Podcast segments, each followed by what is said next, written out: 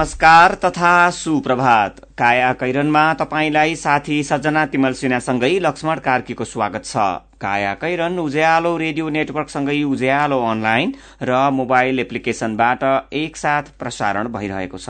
आज दुई हजार पचहत्तर साल वैशाख तेह्र गते बिहिबार सन् दुई हजार अठार अप्रेल छब्बीस तारीक वैशाख शुक्ल पक्षको एकादशी तिथि।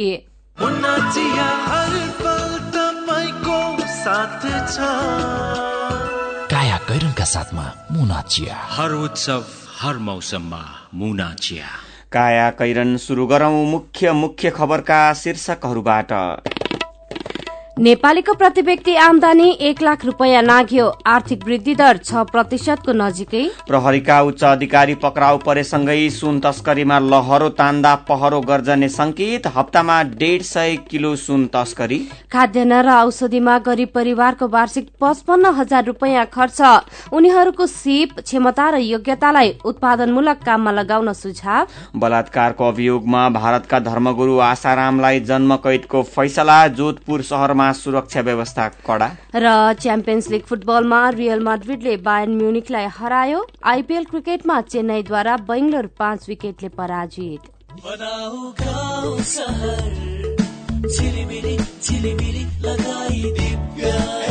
दिव्य एलइडी बल्ब दुई वर्षको वारेन्टीका साथ चौधवटा साधारण चिम बाल्नुभन्दा एउटा दिव्य एलइडी बल्ब बाल्नुमै बुद्धिमानी। दिव्य एलइडी बल्ब उज्यालोमा छ दम खर्च पनि कम। दिव्य एलइडी बल्ब।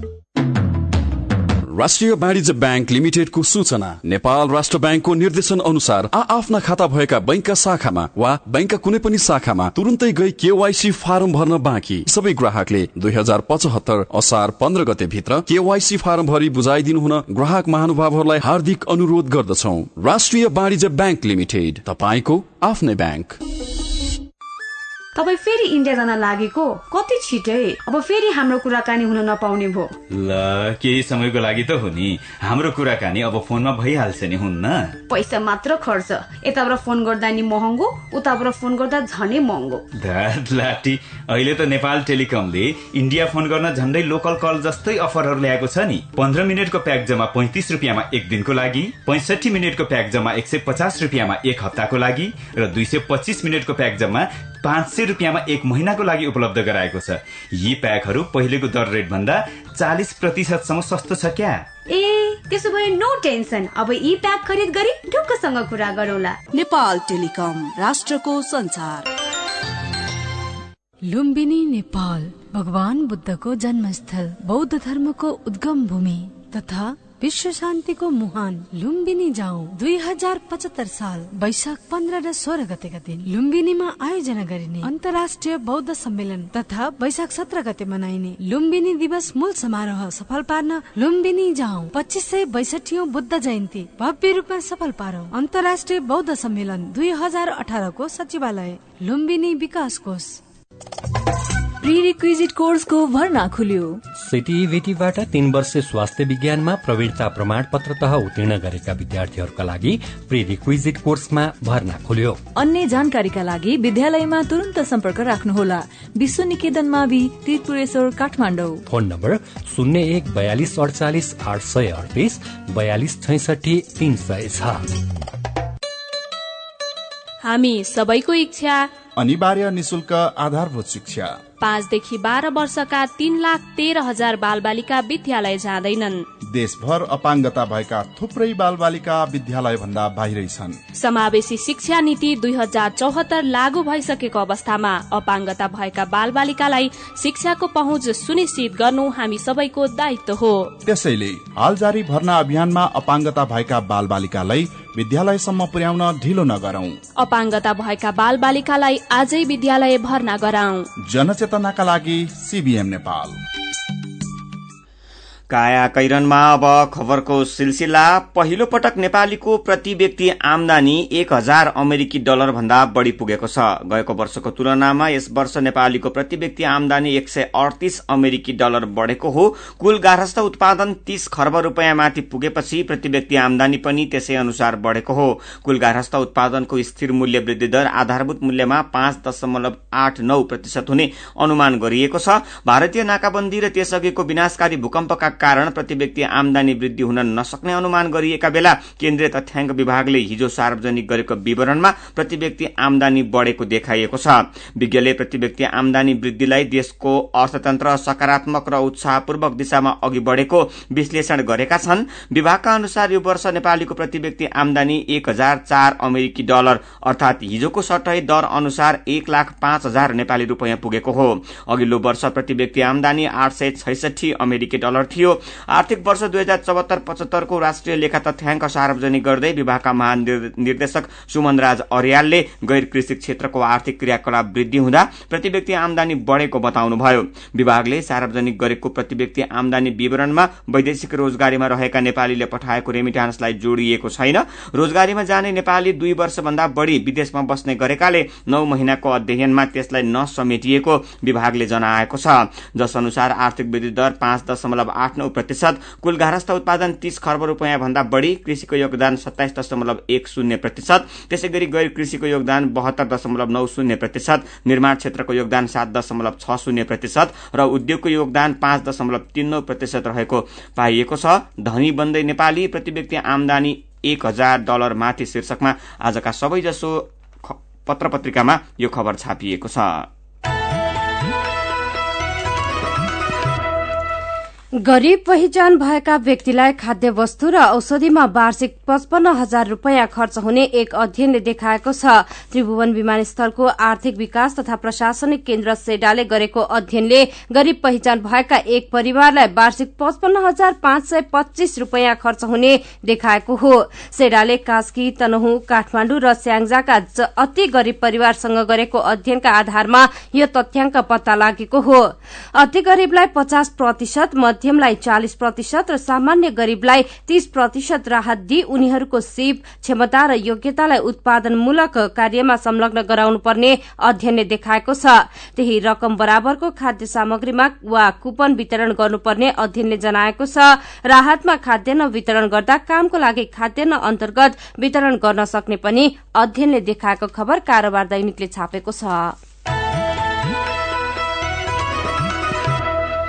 संगठित रूपमा सुन तस्करीका घटनामा एकपछि अर्को वरिष्ठ प्रहरी अधिकारीहरू मुछिएपछि प्रश्न उठेको छ लहरो तान्दा पहरो गर्जने त होइन। गएको माघ नौ गति त्रिभुवन अन्तर्राष्ट्रिय विमानस्थल हुँदै बाहिरिएको तस्करीको तेत्तीस किलो सुन ओसार पसारका क्रममा हरायो। त्यही सुन खोज्ने क्रममा मोरङ उर्लाबारीका सनम साक्यको हत्या भएपछि यो प्रकरण सार्वजनिक भएको थियो। साक्यको हत्या अनुसन्धान थालेको महानगरीय प्रहरी अपराध महाशाखाका डीएसपी नेतृत्वको टोलीकै भूमिका शंकास्पद देखिएपछि मन्त्री परिषदले विशेष अनुसन्धान समिति गठन गर्यो। विशेष समितिको अनुसन्धानले घटनाको लहरो तान्दै जाँदा नयाँ नयाँ तथ्य खुलिरहेका छन्। गृह मन्त्रालयका सहसचिव विश्वराज पौडेलको संयोजक संयोजकत्वमा गठित नौ सदस्यीय विशेष अनुसन्धान समितिले अहिलेसम्म बीस जनालाई पक्राउ गरिसकेको छ। पक्राउ परेकोमा प्रहरीका दुई बहालवाला र एक पूर्व अधिकारी समेत रहेका छन्। समितिले वैशाख एघार गते मकवानपुरका प्रहरी प्रमुख एसपी विकास राज खनाललाई बयानपछि नियन्त्रणमा लिएको छ भने त्यही दिन इटहरीमा कार्यरत डीएसपी सञ्जय राउतको बयान लिएको छ। डीएसपी राउत भने बयान सकिने लागेका बेला समितिका सदस्यलाई झुक्क्याएर बेपत्ता भएका छन्। सेटिङमा सहजै विमानस्थलबाट बाहिरिएको तस्करीको तेत्तीस किलो सुनबारे त्यति बेला मात्रै चर्चा भएको हो। जब फागुन चौध गते काठमाडौँको गौरीघाटबाट हराएका सनम साक्यलाई सुन तस्करकै समूहले हत्या गरेको तथ्य खुलेको थियो। सुन तस्करीसँग ठूला बडा नेपालीको साइनो पुरानो छ। पञ्चायत कालमै दरबारसम्म सुनका साथै लागू औषधको साइनो गाँसिएको देखिन्छ। राजा महेन्द्रकै पालामा मनाङवासीको जीवनस्तर उकास्न भन्सार छुटको सुविधा दिइयो। यससँगै सर्वसाधारण नेपालीको पनि विदेशसँग पहुँच कायम भयो। यहाँ अकुत नाफा गर्न सकिने वस्तु लिएर बिक्री गर्ने धन्दा फस्टायो। सुनचाँदी व्यवसायी भन्छन् बजारमा दैनिक चालिस केजी सुनको माग छ तर नेपाल राष्ट्र बैंकले बीस किलो सुन मात्र आयात गर्ने अनुमति दिएको छ। यसरी दिनमा बीस किलो र हप्तामा करिब डेढ सय किलो सुन तस्करीबाट आएको अनुमान छ। वाणिज्य बैंकहरूले आलो पालो नियममा रहेर दैनिक बीस किलो सुन आयात गर्छन् तर औसतमा यो मागभन्दा करिब साठी प्रतिशत मात्र रहेको नेपाल सुनचाँदी रत्न तथा आभूषण महासंघका अध्यक्ष रमेश महर्जन बताउनुहुन्छ। यदि सुन देशभर रहेका बाइस हजार व्यवसायका लागि पर्याप्त नहुने उहाँको भनाइ छ। राष्ट्र बैंकले भने दैनिक बीस किलो सुनले नेपाली बजारको माग धान्ने गरेको पटक पटक बताउँदै आएको छ। त्यसो भए तस्करी भएर भित्रले सुन कहाँ जान्छ त? व्यवसाय र बैंकका अधिकारीहरूको जवाफ एउटै छ तस्करी भएको सुन भारततर्फ जाने गरेको अनुमान दुवै पक्षको छ। यो सुन स्वदेशी बजारमा आपूर्ति नभएको व्यवसायीहरूको दावी छ नयाँ पत्रिका दैनिकले खबर छापेको छ। काया कैरनमा रिपोर्टसँगै खबरको सिलसिला बाँकी नै छ। सुन्दै गर्नुहोला। नमस्कार है नमस्कार। लौ हेर यो हरिलाई। अस्ति मात्रै यसको पसलमा आग लागि भयो। यसलाई भने केही चिन्तै छैन। के भएको यसलाई? मलाई केही भएको छैन काकी। काकीलाई थाहै रहन्छ। मैले त आफ्नो लघु व्यवसायको लघु बिमा कार्यक्रम मार्फत बिमा पो गरेको छु। नोक्सानी अनुसार बिमाको नियमभित्र रहेर क्षतिपूर्ति पाइहाल्छु नि। के को चिन्ता? लघु बिमा क्षतिपूर्ति के भन्छ यो? ल काकी सुन्नुहोस्। लघु बिमा भनेको मानिसहरूको दैनिक जीवन तथा जीविकोपार्जनको क्रममा आइपर्ने विभिन्न प्रकारका जोखिमहरूबाट हुने आर्थिक नोक्सानीमा क्षतिपूर्ति दिने कार्यक्रम हो। ए अनि कस्ता जोखिमहरूमा लघु बिमाले सहयोग गर्छ त? लघु बिमा गरेमा विभिन्न कारणले हुने दुर्घटना तथा रोगहरूको उपचार बापत हुने औषधि उपचार खर्च प्राकृतिक प्रकोप आगलागी तथा अन्य कारणले हुने व्यक्तिगत सम्पत्तिको नोक्सानी लघु व्यवसाय सञ्चालनको क्रममा हुने अनिश्चितता तथा नोक्सानी बाली तथा पशुधनमा हुने क्षति बापत क्षतिपूर्ति पाइन्छ। ए ए अनि यस्तो सुविधा कसरी लिन सकिने रहेछ त? कसले पाउने हुन्? फेरि बिमा गर्दा खर्च पनि त लाग्ला नि। लघु वित्त कार्यक्रममा सहभागी ग्राहकहरूले स्थानीय स्तरमा सञ्चालित लघु वित्त संस्थाहरू मार्फत लघु बिमाको सेवा लिन सक्छन्। यस बिमा कार्यक्रमको बिमा शुल्क न्यून हुने भएकोले थोरै खर्चमा भविष्यमा आउन सक्ने आर्थिक जोखिमको सजिलै व्यवस्थापन गर्न सकिन्छ काकी ओहो ल गजबकै कुरो रहेछ। अब हामी सबैजनाले लघु बिमा कार्यक्रममा सहभागी भई आफ्नो र परिवारको जीवन सुरक्षित पार्नुपर्छ। ए बाबु यो कुरो त सबै गाउँलेहरूलाई भनिदिए है लघु बिमा गरौँ ढुक्क रहौँ। युके एड सक्षमको सहकार्यमा नेपाल विमक संघद्वारा जारी सन्देश।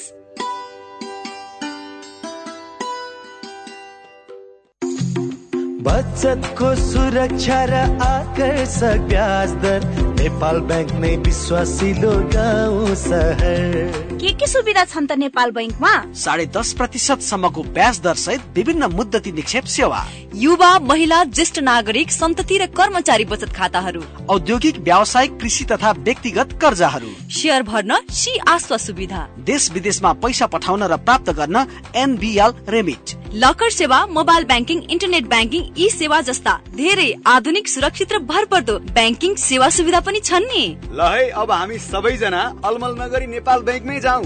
अत्याधुनिक सुविधाहरूको साथमा नेपाल ब्याङ्क लिमिटेड नेपालको पहिलो ब्याङ्क नेपाल ब्याङ्क नै विश्वासिलो गाउँ सहर। आइपुग्यो आइपुग्यो। बङ्गलादेशमा निर्मित रनर मोटरसाइकलहरू नेपाली बजारमा आइपुग्यो। छ वर्षको वारेन्टी र राम्रो माइलेजका साथ अस्सी सिसी सय सिसी एक सय दस सिसी एक सय पच्चिस सिसी र एक सय पचास सिसी सम्मका मोटरसाइकलहरूका साथै एक सय दस सिसीको स्कुटर पनि उपलब्ध छ। रनर बाइक र स्कुटर आधिकारिक डिलरहरूबाट सजिलै किन्न सकिन्छ। हाम्रा डिलरहरू काठमाडौँ उत्तर ढोका। ललितपुर बागडोल। जनकपुर कदम चोक। कैलाली अत्तरिया कैलाली टिकापुर। भैरवा अञ्चलपुर। झापा बिर्ता मोड सप्तरी एक राजविराज। कञ्चनपुर महेन्द्रनगर भासी मिर्चया कटारी चोक। सर्लाही मलङ्गवा। धनुषा महेन्द्रनगर। सिरहा लाहान। र नेपालगञ्ज सुर्खेत रोड। थप जानकारी र डिलरसिपको लागि रमन मोटर्स बागडोल ललितपुर। सम्पर्क अन्ठानब्बे पाँच बाह्र शून्य सोह्र छयालिस। Website W W W dot Raman motor dot com. पल्ला गरेर तुरुराम त उसको ब्याङ्क झन्झटिलो ब्याङ्क भनेर रिसाउँदै थियो भने उसको ब्याङ्कले के झन्झट दिएछ। उच्च ब्याज पाउनु उसको ब्याङ्कमा सधैँ नयाँ नयाँ खाता खोल्नु पर्ने रे। हो र? बिचरा सानोमा ब्याङ्कमा खाता खोलेको भए यो झन्झटै नपर्ने। हो त नि मेरो मोबाइलमा सम्पन्न बचत खातामा ब्याज बढेर आठ आठ प्रतिशत भएको एसएमएस आइसक्यो भने सानीमा ब्याङ्कको कुरै अर्कै सानीमा ब्याङ्कमा त साझेदार ब्याङ्कको सात सय भन्दा बढी एटिएमबाट प्रत्येक महिना सित्तैमा तिन पटकसम्म पैसा झिक्न सकिन्छ। No commission no tension no झन्झट। अब ध्रुवरामलाई पनि सानीमा ब्याङ्कमा खाता खोलाउनु पर्छ सानीमा ब्याङ्क सबल अनि विश्वसनीय ब्याङ्क अनलाइन खाता खोल्नको लागि W W W dot Sanima bank dot कममा लगइन गर्नुहोस्। थप जानकारीका लागि अन्ठानब्बे शून्य एक सय उन्नाइस शून्य एक सय उन्नाइसमा सम्पर्क गर्नुहोला। Happy new year happy new year happy new year यामा सँगै मनाऊ ह्याप्पी न्यु इयर यात्रा सफल सुखद रहोस् याममा चाहन्छ। सम्बन्ध प्रगाढ बनोस् याममा भन्दछ। स्योर सट नगद छुट क्यासब्याक पाइन्छ। किन्ने सक्ने जे गरे नि उपहार भरमा छ नयाँ वर्ष दुई हजार पचहत्तरको आगमनसँगै तपाईँको जीवनलाई यमाहामय बनाउन।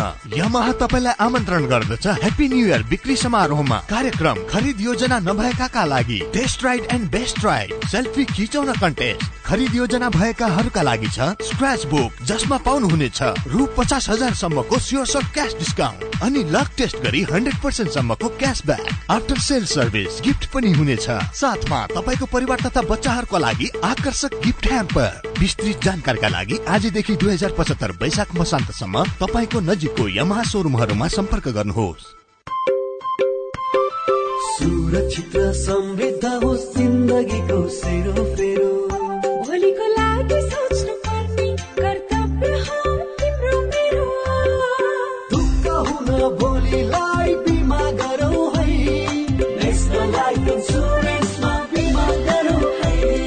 विगत तीस वर्षदेखि सञ्चालनरत नेपालकै पहिलो अग्रणी जीवन बिमा कम्पनी नेपाल सरकारको पूर्ण स्वामित्व रहेको राष्ट्रिय वाणिज्य ब्याङ्क प्रवर्धक रहेको national life insurance company Lazimpat Kathmandu.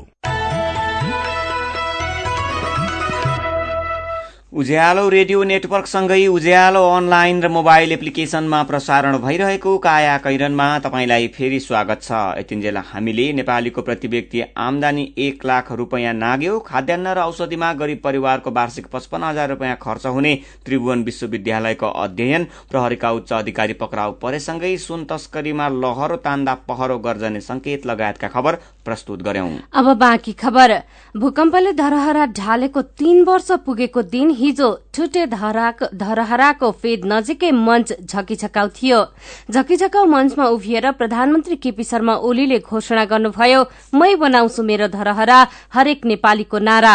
दुई हजार बहत्तर साल फागुन चार गते पनि ओलीले त्यही ठाउँमा उभिएर यस्तै घोषणा गर्नुभएको थियो।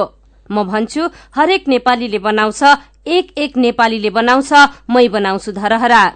ओलीले यही स्थानमा उस्तै गरी भाषण गर्दा समय भने दुई वर्ष तीन महिना बितिसकेको छ तर यसबीचमा न ढलेको धरहरा बनाउन एउटा इट्टा लगाइएको छ न त कसैले बनाउने टुङ्गो नै लागेको छ। त्यही पनि ओलीले भने दुई वर्ष तीन महिना अघिको बाचा चाहिँ गरी हिजो फेरि भन्न भ्याइहाल्नुभयो म इट्टा बोक्न आउनुपर्छ भने खर्पन लिएर आउनुपर्छ कि डोको लिएर म आउन तयार छु। मैले सक्ने अन्य वैयक्तिक सहयोग गर्न समेत तयार छु जसरी ओलीको बोली फेरिएको छैन भूकम्पले लडाएको धरहराको स्वरूप तीन वर्ष बितिसक्दा समेत फेरि नसकेको छैन। भूकम्प गएको दुई महिनापछि सरकारले दुई हजार बहत्तर सालको असार दस गते दाता सम्मेलन गरेर पुननिर्माणमा सहयोग मागेको थियो। सत्तरी देश र दात्री संस्थालाई बोलाइएकोमा सम्मेलनमा अन्ठाउन्न देश र दात्री संस्था सहभागी थिए। सम्मेलनमा तत्कालीन अर्थमन्त्री रामशरण महतले पुननिर्माणमा छ खर्ब सत्तरी अर्ब रूपियाँ लाग्ने प्रतिवेदन प्रस्तुत गर्नुभएको थियो। दात्री निकायले चार खर्ब दस अर्ब रूपियाँको अनुदान र ऋण सहयोग गर्ने घोषणा गरेका थिए। यो सहयोगको घोषणा दाताबाट नेपाल सरकारले गरेको अपेक्षा भन्दा पनि धेरै थियो तर त्यो आउन सकेन। पुननिर्माणमा अनुदानको घोषणा र कार्यान्वयनमा कार्यान्वयन नभएको विषयलाई दाताको मुखमा दूध भात चार खर्ब सहायताको नालीबेली शीर्षकको खबर मार्फत उज्यालो अनलाइन डट कमले उजागर गरेको छ। भूकम्प गएको तीन वर्षसम्म पनि टहरामै बसेका भूकम्प प्रभावित अब चाहिँ आफ्नै घरमा बस्न पाउने आशामा छन्। पुननिर्माणमा स्थानीय तह प्रदेश र केन्द्र सरकार लगायत सबै जुटेकाले अर्को वर्षको वैशाखमा आफ्नो नयाँ घरमा बस्न पाउने आश भूकम्प प्रभावितको छ विष्णु विश्वकर्माको रिपोर्ट। भूकम्पले भत्किएका साढे सात लाख घरमध्ये एक लाख बढ़ी घर बनिसकेका छन्। अबको एक वर्षमा झण्डै चार लाख घर बनिसक्ने राष्ट्रिय पुनर्निर्माण प्राधिकरणको दावी छ। यसै गरी साढे सात हजार विद्यालय मध्ये साढे तीन हजार नयाँ विद्यालय बनिसकेका छन् भने बाँकी विद्यालय यसै वर्षभित्र निर्माण गरिसक्ने प्राधिकरणको लक्ष्य छ। घर र विद्यालय बनेपछि आउने वर्ष धेरै भूकम्प प्रभावितका लागि खुसी र हर्षको वर्ष बन्ने प्राधिकरणका सहायक प्रवक्ता भीष्म कुमार भूषाल बताउनुहुन्छ। हिजोका दिनसम्म प्राधिकरण सबै अरूबाट गराउने मोडेलमा चाहिँ थियो।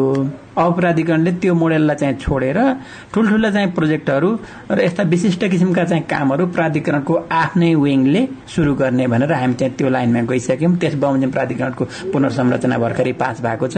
उपत्यकाले सक्छ सक्दैन चाहिँ हामीले यसै भन्न चाहिँ सक्दैनौँ। तर बाहिरी जिल्लाका घरहरू चाहिँ अबको एक वर्षमा पुनर्निर्माण सम्पन्न भइसक्नुपर्छ भूकम्प अति प्रभावित चौध सहित अठार जिल्लाका प्रभावितका लागि बितेका तीन वर्ष निकै कष्टपूर्ण बने। अस्थिर राजनीति नाकाबन्दी र विभिन्न चुनावका कारणले पनि विगत वर्षमा सरकारले भूकम्प प्रभावितका घाउमा मलम लगाउन सकेन। तर अब पाँच वर्षका लागि गठन भएको स्थायी सरकार र नयाँ जनप्रतिनिधिले पनि यो वर्षलाई पुनर्निर्माणकै वर्ष बनाउने गरी काम थालेका छन्। ऐतिहासिक सम्पदा बाहेक घर र विद्यालय यस वर्ष आधा भन्दा बढीको संख्यामा बनिसक्ने भएकाले पनि आउँदो वर्ष धेरै भूकम्प प्रभावित आफ्नै घरमा बस्न पाउने अवस्था देखिन्छ। तर यसका लागि विगतमा जस्तो भूकम्प पछिको पुनर्निर्माणका लागि गठित प्राधिकरणको नेतृत्व फेर्ने र अस्थिरता ल्याउने जस्ता काम सरकार र राजनीतिक दल दुवैबाट हुनु हुँदैन भन्नुहुन्छ प्राधिकरणका सहायक प्रवक्ता भीष्म कुमार भूषाल। नयाँ आउने बित्तिकै चाहिँ उहाँहरूका फेरि नयाँ आइडियाहरू चाहिँ लागू गर्न पाए हुन्थ्यो कि भन्ने चाहिँ होला के होला हामीले चाहिँ त्यो बगिरहेछौँ किनकि अब अहिले सत्ताइस महिना हामीले पाँचजना सचिव र चाहिँ चारजना त प्रमुख कार्यकारी पनि बेहोरिसक्यौँ त्यसले गर्दाखेरि अब अहिले जुन गतिमा चाहिँ हामी छौँ यो गतिलाई चाहिँ कसैबाट चाहिँ नखलबल्याए मात्रै पनि हामी चाहिँ हाम्रो लक्ष्य दिएको समय पुरा गर्छौँ भन्ने विश्वास छ। विगतमा घर निर्माणका लागि किस्ता किस्तामा लिनुपर्ने अनुदान रुपैयाँ अहिले कम झन्झटिलो बन्दै गएको छ। अनुदान लिनबाट छुटेका नागरिकलाई पनि सरकारले म्याद थप गरी फेरि लिन पाउने व्यवस्था गरेको छ। यसले पनि घरको जग बसालेर छानो हाल्न लागि परेका धेरै भूकम्प प्रभावित आउँदो वर्ष टहराको बासबाट मुक्ति पाउनेछन्। तर यसका लागि सरकारले नागरिकलाई किस्ता किस्तामा रकम दिनुभन्दा एकमुष्ट रुपैयाँ दिएर घर निर्माण गर्नुपर्ने सुझाव दिनुहुन्छ पूर्वाधार विज्ञ सूर्यराज आचार्य। सरकारले अब यो किस्ताबन्दी प्रमाणीकरण भन्ने छोडिदिए हुन्छ। जनतालाई अब धेरै झन्झट नगरौं। यो प्राधिकरणको अहिलेसम्मको जति कार्य प्रगति छ त्यसलाई समीक्षा गरौं। राम्रो काम गरेकोलाई धन्यवाद भनौं र यसलाई अब यसको आवश्यकता छ कि छैन बाँकी उसको लागि? भनेर गम्भीर समीक्षा समीक्षा गरौं। यही अहिले बढिरहेकै काममा निरन्तरता गर्ने भने यसको आवश्यकता छैन। गाउँ गाउँमा स्थानीय सरकारले काम थालेसँगै अब नयाँ घर बनाएर सुखको श्वास फेर्ने धेरै भूकम्प प्रभावितको आशा पनि छ। मेरो पनि भन्नु छ। पास्थरको जिल्ला अस्पताल लगायतका अन्य अस्पतालमा निशुल्क वितरण हुने औषधिको अभाव भएको खबर उज्यालो अनलाइनमा पढेर ज्यामिलाल सदिक उज्यालोको फेसबुक पेजमा लेख्नुहुन्छ औषधिको अभाव जनशक्ति अभाव जिम्मेवारीको अभाव। तर सेवा सुविधाका लागि भने सधैँ दबाव। समस्या जहीको तही यही पहिचान त बनाएको छ नि अहिले स्वास्थ्य क्षेत्रले। भूकम्पले ढालेका सम्पदा उठाउन ढिलाइ भइरहेको खबर उज्यालो अनलाइनमा पढेपछि धन बुढाथोकी लेख्नुहुन्छ। पुननिर्माणमा सहयोग गर्ने उनै दात्री निकायको पाखण्डी नाटकको अन्त नहुन्जेल केही हुनेवाला छैन। नेपाल समृद्धिको बाटोमा अगाडि बढ्यो भने भोलि उनीहरूका लागि एजेण्डा हुँदैन। त्यसैले निर्माणमा ढिलाइ भएको हो कि? कांग्रेसको केन्द्रीय समिति बैठकमा बोल्ने धेरै केन्द्रीय सदस्यहरूले पार्टीभित्र वैचारिक बहस आवश्यक रहेको भनेको खबर सुनेर स्काई तामाङ लेख्नुहुन्छ कुरा सही हो। कांग्रेसले पुनर्जीवन पाउन वैचारिक र सैद्धान्तिक बहस नै महत्वपूर्ण कुरा हो। अनि यही विषयमा मित्रबन्धु ढकालको तर्क छ पचासको उमेर हद हुनै पर्छ। युवा नेताको कदमलाई समर्थन छ। विचारका लागि तपाईँलाई धन्यवाद। मेरो पनि भन्नु छ। साथीहरू प्रकाश शर्मा र जानुका दुवाडी मेरो पनि भन्नु छ प्रस्तुत गर्दै हुनुहुन्थ्यो। तपाईँ अहिले सुन्दै हुनुहुन्छ काया कैरन। हामीसँग खबरको सिलसिला सँगै कार्टुन पनि बाँकी नै छ। सुन्दै गर्नुहोला।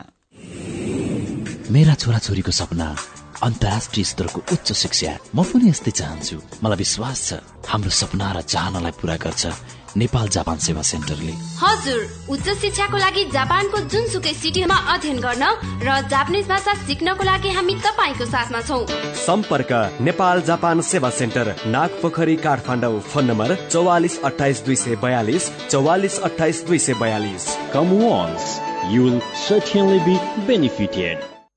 नेपालकै ठुलो आँखा अस्पतालको सञ्जाल भएको दृष्टि आई केयर सिस्टमद्वारा सञ्चालित अत्याधुनिक प्रविधि सहित अन्तर्राष्ट्रिय स्तरको आँखा अस्पताल अब काठमाडौँको कलङ्कीमा हाम्रा सेवाहरू। बिना इन्जेक्सन मोतीबिन्दुको शल्यक्रिया। जलबिन्दु र पर्दाको शल्यक्रिया भिटिएस प्रविधिबाट अल्छी आँखाको उपचारको साथै सम्पूर्ण आँखाको परीक्षणका लागि दृष्टि आँखा केन्द्र शिवचटार कलङ्की। फोन नम्बर शून्य एक चालिस बत्तीस नौ सय एकसठी र बैसठी वेबसाइट दृष्टि आई डट ओआरजी अन्य शाखाहरू विश्व ज्योतिमल जमल चावल मेडिकेयर सँगै तथा बिर्ता मोड र बिरगंजमा पनि दृष्टि आँखा केन्द्र। सबैका लागि दृष्टि सधैँका लागि दृष्टि। ओहो महेशजी। हिजोको कार्यक्रममा तपाईँले धारा प्रवाहका साथ बोल्नु भएको देखेर म त छक्कै परे। हिजो आज त हेर्दा पनि एकदमै प्रोफेसनल र आत्मविश्वासी देखिनुहुन्छ। यो सबै परिवर्तन त निपमा पब्लिक स्पिकिङ तालिम लिएपछि भएको हो नि। हजुर वाक शक्ति व्यक्तित्व तथा क्षमता विकास गरी विभिन्न क्षेत्रमा सफल हुनका लागि एकदमै उपयोगी पब्लिक स्पिकिङ तालिममा सहभागी हौ। सम्पर्क? नेपाल अन्टरप्रेनरसिप एजुकेसन फाउन्डेसन निफ बाग बजार काठमाडौँ। फोन नम्बर बयालिस अडतिस पाँच सय पैतालिस। Four two three eight five four five. Everest bank रहेको बिल्डिङको थर्ड फ्लोर। साथै एसई दिएका विद्यार्थीहरूका लागि विशेष कोर्सको व्यवस्था छ।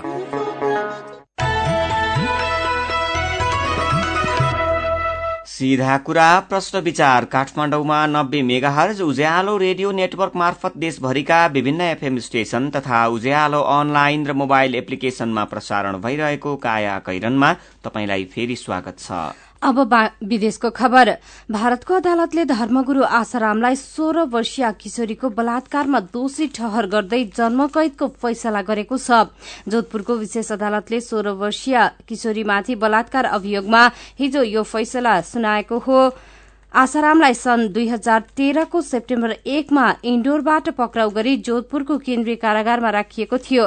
त्यही समयदेखि उनी न्यायिक हिरासतमा थिए। आफूमाथिको आरोपबारे सतहत्तर वर्षीय आसारामले उच्च न्यायालयमा पुनरावेदन दिन सक्नेछन्।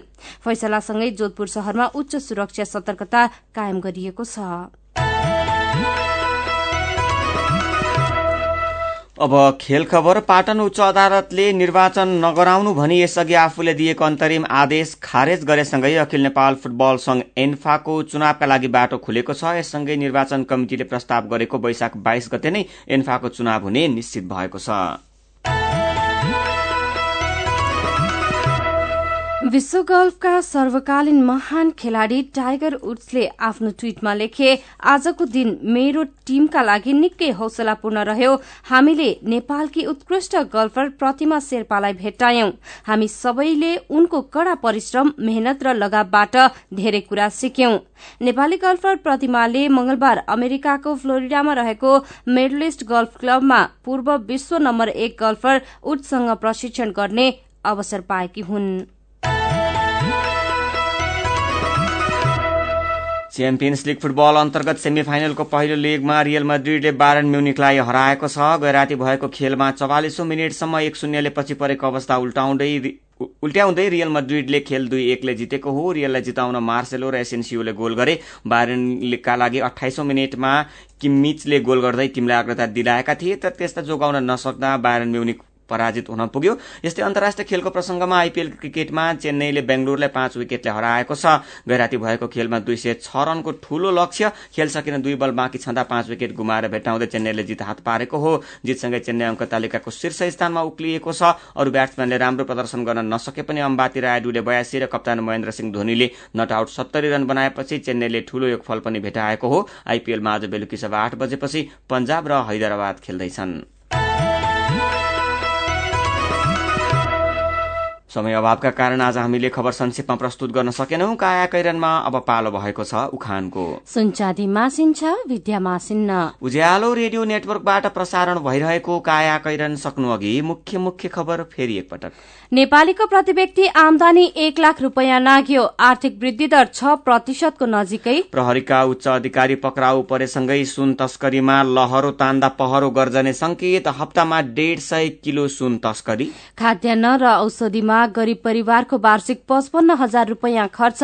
उनीहरूको सिप क्षमता र योग्यतालाई उत्पादनमूलक काममा लगाउन सुझाव। बलात्कार गरेको ठहर भएपछि भारतका धर्मगुरू आशारामलाई जन्मकैद जोधपुर शहरमा सुरक्षा व्यवस्था कड़ा। र च्याम्पियन्स लीग फुटबलमा रियल माड्रिडले बायन म्युनिकलाई हरायो। आइपीएल क्रिकेटमा चेन्नईद्वारा बेंगलोर पाँच विकेटले पराजित।